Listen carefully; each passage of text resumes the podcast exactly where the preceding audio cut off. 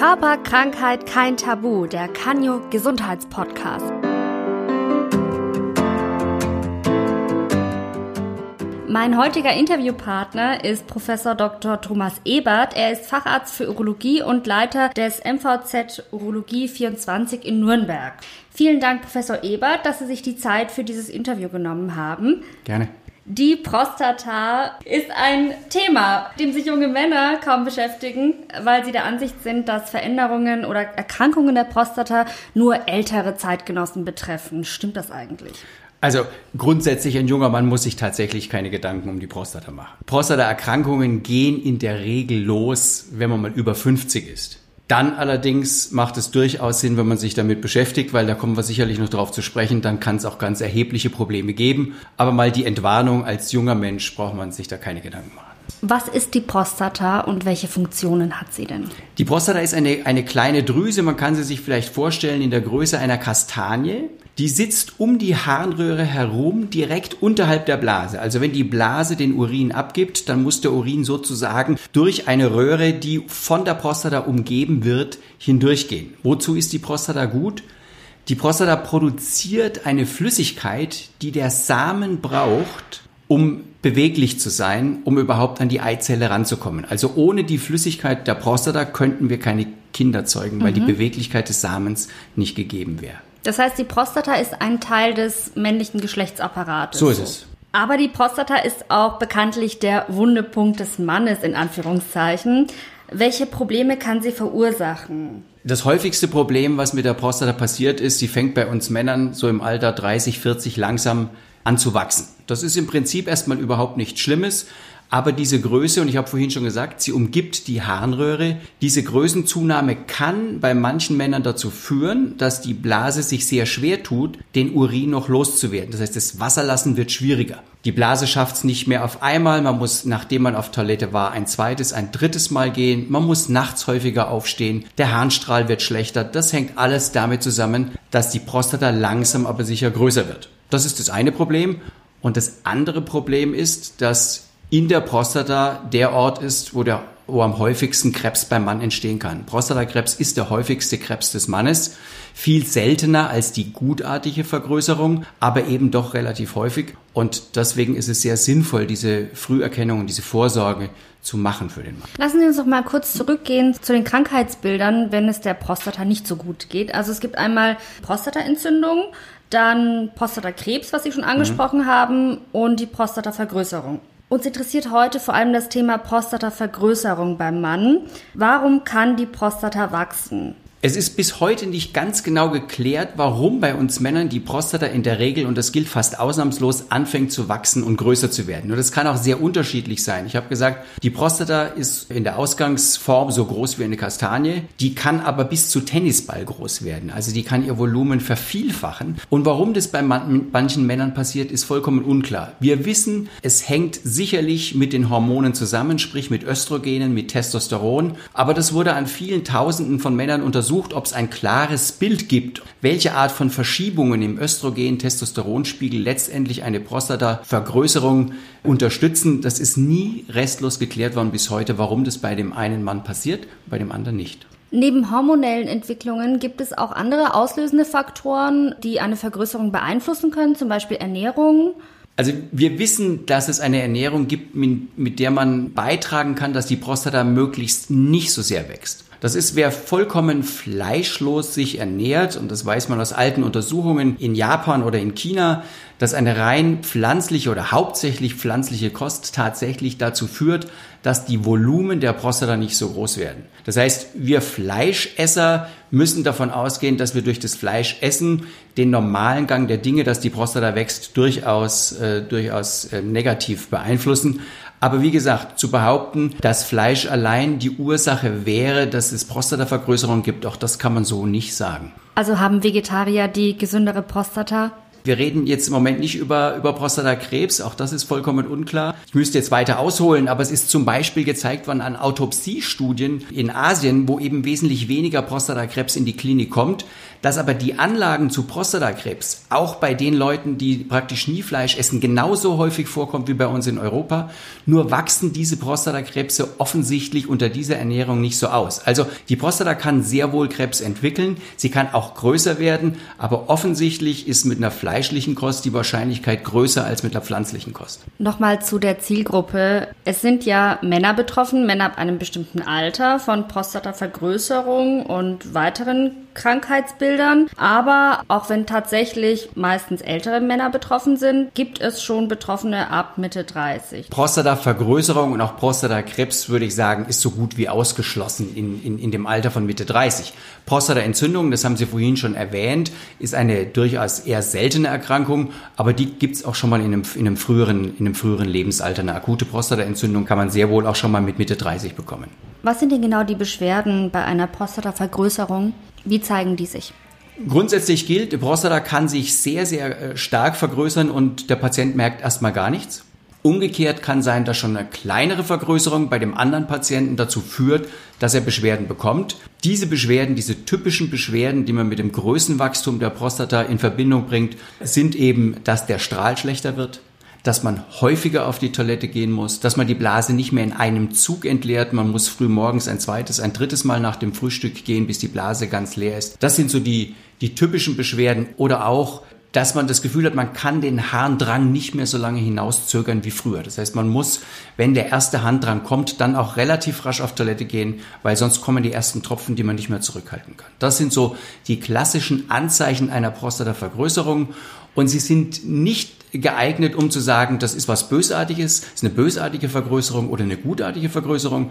Das ist nur ein Symptom der Vergrößerung. Man könnte nie rückschließen, ob das was Bösartiges oder was Gutartiges ist. Gibt es noch weitere Beschwerden, die sich zeigen können bei einer Vergrößerung? Wenn die Prostata riesengroß wird, dann kann es leicht passieren, dass Blutgefäße, die auf der Schleimhaut der Prostata sitzen, dann beim Wasserlassen einreißen. Und dann gibt es Patienten, die sagen, sie haben beim Wasserlassen dann häufig mal Blut mit dabei im Urin. Das ist, kann durchaus passieren, wenn die Prostata eine gewisse Größe hat. Wenn sie Restharnmengen bilden, das heißt, die Blase schafft es nicht mehr, sich zu entleeren, dann bildet sich ein Restharn in der Blase. Das heißt, die Blase wird nicht mehr leer. In, in einem solchen Restharn kann es dann leichter Infektionen geben. Es können sich Steine in der Blase bilden weil die Kristalle in dem Urin dann ausfallen. Das sind so auch noch klassische Symptome. Allerdings zugegeben im fortgeschrittenen Stadium einer Vergrößerung hat man vor 30 Jahren auch viel häufiger gesehen als heute. Die Patienten kommen nun doch schon eher zum Urologen und diese Spätstadien wie auch dass die Nieren zum Beispiel schon stauen, weil der Urin in die volle Blase nicht mehr abgegeben werden kann. Das sind Spätstadien. Wenn man das heute noch einmal im Jahr sieht, dann ist es häufig. Also ich fasse auch mal kurz zusammen. Sie haben gerade aufgezählt, Beschwerden können sein Schmerzen beim Wasserlassen, Nierenfunktionsstörungen bei fortgeschrittener Krankheit. Was ist mit dem Liebesleben, Prostata und Sexualleben? Was passiert da? Ja, ich, ich weiß, dass es immer ein, ein, ein äh, ganz heißes Thema ist. Es gibt ja da viele Mythen drumherum, oh, ja, ja. Ja, und viele Männer haben da wirklich einen Bedarf, sich zu informieren. Aber ganz klar ist erstmal, eine Prostatavergrößerung an sich macht an der Erektionsfähigkeit mal überhaupt nichts. Und an der Zeugungsfähigkeit?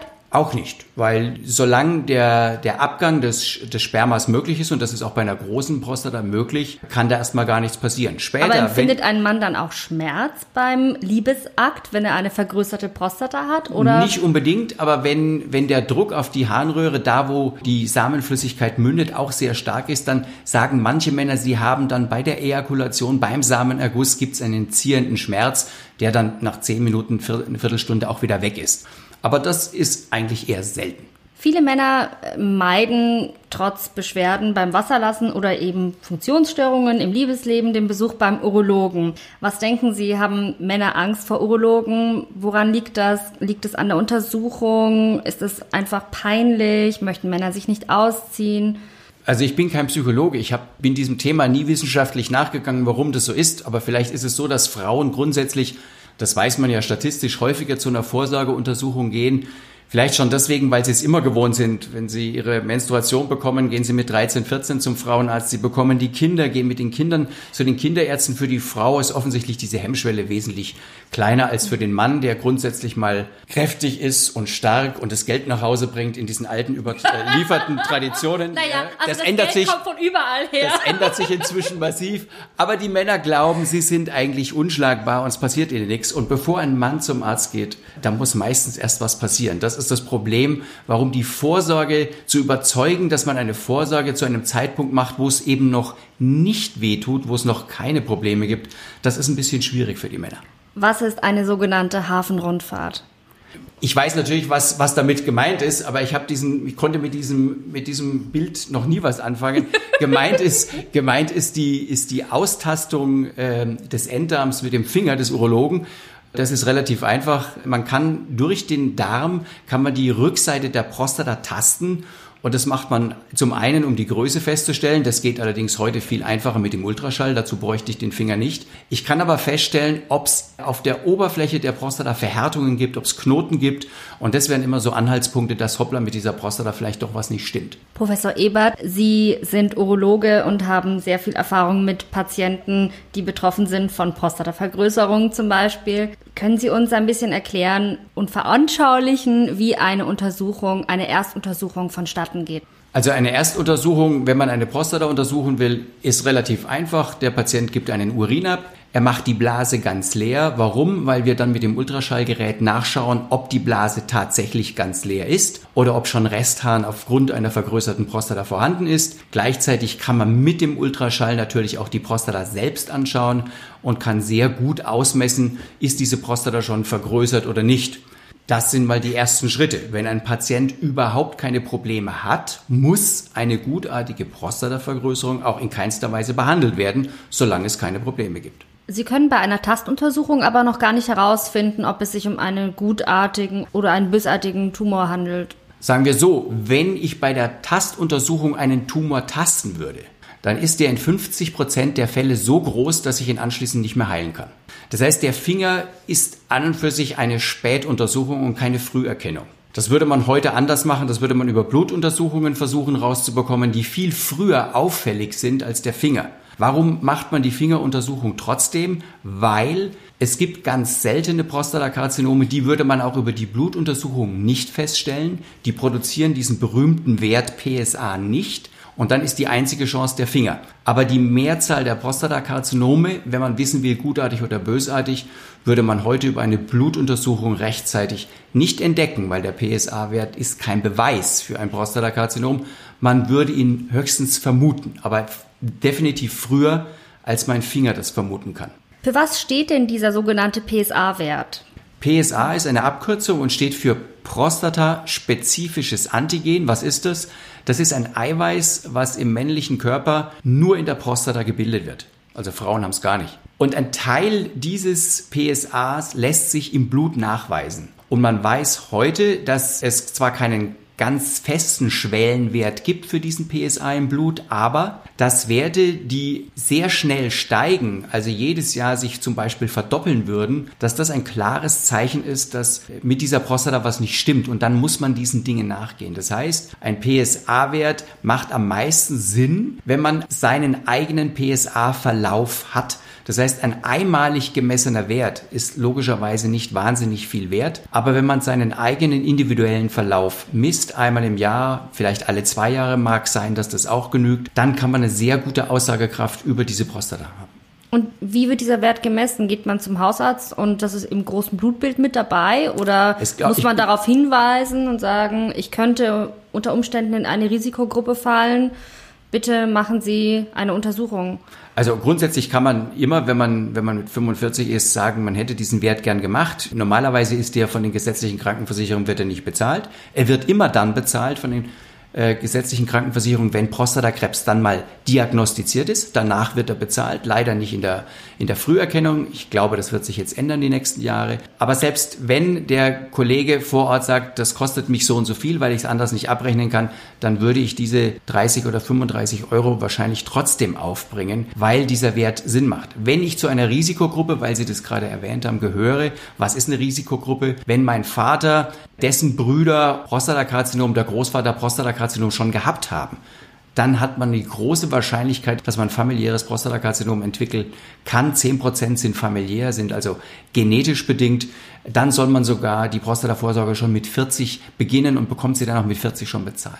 Wenn die Diagnose nun gutartige Prostatavergrößerung lautet, wie sieht dann die Behandlung aus? Ja, also grundsätzlich eine gutartige Prostatavergrößerung, hatte ich gesagt, kommt bei fast allen Männern vor. Die muss ohne Symptome beim Patienten erstmal überhaupt nicht behandelt werden. Und dann kommt es ganz darauf an, wenn schon Resthahn in erheblichem Maße da ist und zu erwarten ist, dass die Blase unter dieser Prostatavergrößerung leidet, dann gibt es heute gute medikamentöse Möglichkeiten vorzugehen. Genauso, wenn der Patient sagt, ich muss nachts drei, viermal aufstehen, das ist jetzt ärgerlich, das stört mich oder es brennt beim Wasserlassen, der Strahl ist schlecht. Das sind alles Dinge, die kann man, die kann man heutzutage medikamentös therapieren. Wann ist eine Operation notwendig? Aus Ihrer Sicht? Es gibt, da gibt es eigentlich klare Definitionen. Es gibt ja für alles heute Leitlinien, an die man sich als Facharzt auch einigermaßen halten sollte. Grundsätzlich gilt, wenn der Patient sagt, ich kann mit der Situation so wie sie ist nicht mehr leben, häufiges Wasser lassen als Beispiel und die Medikamente, die wir vorher eingesetzt haben, diese Situation nicht verbessern, dann ist bei einer vergrößerten Prostata die Operation indiziert. Und dann gibt es sogenannte absolute Indikationen. Da braucht man gar nicht mehr mit Medikamenten anfangen. Zum Beispiel, wenn aufgrund einer relativ späten Diagnose durch Restharnmengen bereits Blasensteine da sind. Die muss man operativ dann entfernen. Und beim Entfernen des Blasensteines würde man in der gleichen Operation natürlich auch die Prostata dann verkleinern, damit es nicht wieder auftritt. Oder wenn eine Prostata permanent blutet, weil sie vergrößert ist, dann kann man das auch medikamentös nicht mehr therapieren dann kommt man um die Operation nicht herum. Gibt es ein Leben ohne Prostata? Es gibt ein Leben ohne Prostata, ganz natürlich, selbstverständlich. Ich habe Ihnen ja gesagt, die Prostata brauchen wir Männer im Prinzip, solange wir Kinder zeugen wollen. Danach ist es ein, ein, ein relativ sinnloses Organ. Leider liegt dieses Organ an einer nicht so ganz gut zugänglichen Stelle. Sonst könnte man ja sagen, lass uns dieses Organ mit 60 oder wann auch immer der Mann entscheidet, er will definitiv keine Kinder mehr zeugen, dann könnte man es ja einfach entfernen. Aber es ist leider nicht so einfach, weil sie liegt ungünstig. Aber es gibt Situationen, wo man es natürlich macht und man kann auch ohne Prostata wunderbar leben. Und man kann auch ein erfülltes Leben führen. Ich meine, also rein von den Funktionen körperlichen her, man kann ja trotzdem ein Liebesleben haben, ein intaktes, man kann auch Sex haben, man kann sich sportlich aktiv betätigen, es ist alles möglich und der Körper verliert da nicht an, wie sagt man, Agilität An Vitalität? und Vitalität. Nein, Nein die Prostata. Es gibt ja so, so die Mythen, dass man denkt, oh, an, an älterer, es muss ja nicht ein älterer Mann sein, aber Männer ohne Prostata sind dann keine Männer mehr. Hängt es zusammen mit diesem Geschlechtsapparat denken, weil das so wir das so zusammendenken? Na, die Prostata produziert ja keine Hormone. Wenn wir, wenn man uns Männern die Hoden wegnehmen würde und wir würden kein Testosteron mehr produzieren, dann würde uns Männern was fehlen, was Mannsein natürlich viel mehr ausmacht als die Prostata. Warum die Prostata überhaupt in der Diskussion ist, ist eigentlich die Tatsache, dass wenn ich wegen Prostatakrebses die Prostata komplett entferne, dann verletze ich sehr, sehr häufig auch die Nerven, die laufen außerhalb der Prostata, aber direkt an der Prostata. Da verletze ich die Nerven, die für die Erektion notwendig sind.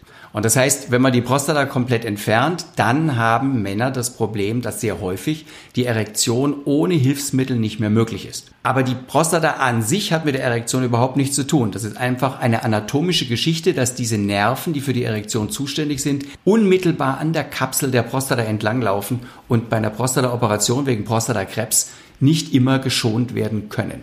Aber grundsätzlich ist es doch so, habe ich das richtig verstanden, im Sexualleben Männer ohne Prostata funktioniert auch. Es gibt diesen, diesen Begriff trockener Orgasmus. Also die Prostata ist zuständig für diese Flüssigkeit und wenn die nicht mehr produziert werden kann, kann es aber trotzdem noch Sex geben ohne Ejakulat, richtig?